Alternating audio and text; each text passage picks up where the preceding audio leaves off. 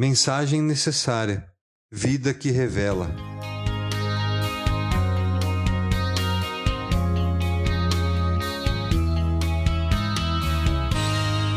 Assim, brilhe a luz de vocês diante dos homens, para que vejam as suas boas obras e glorifiquem o Pai de vocês que está nos céus.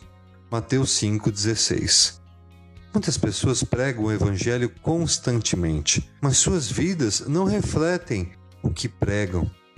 Este é um grande perigo. Falam sobre Cristo, o que ele tem feito, entretanto, não demonstram isso em suas vidas. Pregar a mensagem de Cristo deve ser um testemunho, ou seja, contar às pessoas o que nós vivemos. Portanto, deveríamos falar sobre ele somente depois que a nossa própria vida revelasse a Cristo. Antes, santifiquem Cristo como Senhor no seu coração. Estejam sempre preparados para responder a qualquer que lhes pedir a razão da esperança que há em vocês. 1 Pedro 3,15.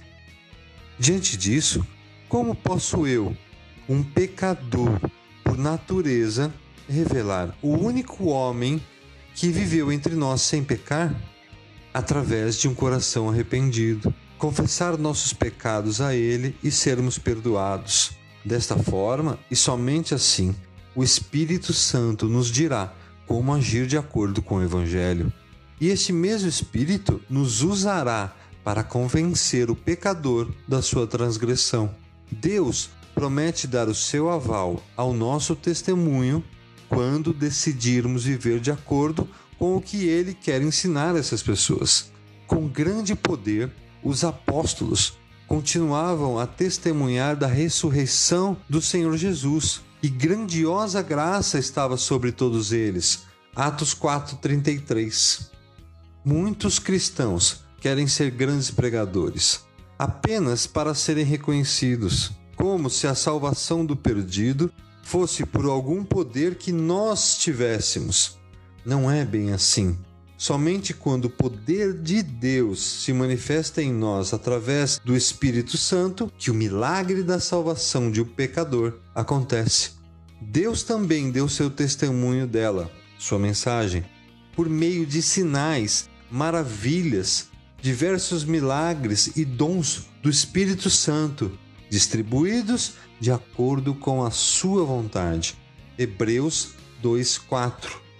O evangelho, quando anunciado, tem poder para transformar vidas, restaurar relacionamentos danificados, produzir paz em um ambiente de medo e insegurança e dar esperança a quem está aflito. Mas somente o evangelho vivido refletirá essa verdade. Deus nos compara a um sal que tem a função de dar gosto ao alimento, dar sentido, revelar o sabor deste alimento. E assim a nossa vida deve ser dar sentido à vida dos outros. Contudo, e se a nossa vida não tiver sabor ou sentido, o que teremos para oferecer? Vocês são o sal da terra, mas se o sal perder o seu sabor, como restaurá-lo? Não servirá para nada exceto para ser jogado fora e pisado pelos homens. Mateus 5,13. Nós somente poderemos entregar alguma coisa que temos. Se dizemos que Cristo perdoou os pecados do arrependido e continuamos com a mesma atitude pecaminosa, que verdade existirá nisso? O mundo deve enxergar Jesus através das nossas vidas e do nosso exemplo, e não somente de palavras pois podemos falar do amor do Pai apenas demonstrando esse amor. Uma expressão conhecida diz que a palavra convence, mas o exemplo arrasta. Que a nossa vida possa revelar o Cristo Salvador e amoroso e mostrar ao mundo a sua mensagem. E quando as pessoas olharem para nós, que possam ver Cristo e não a nós. Mas se alguém obedecer a sua palavra Nele, verdadeiramente o amor de Deus está aperfeiçoado. Desta forma, sabemos que estamos nele. Aquele que afirma que permanece nele deve andar como ele andou.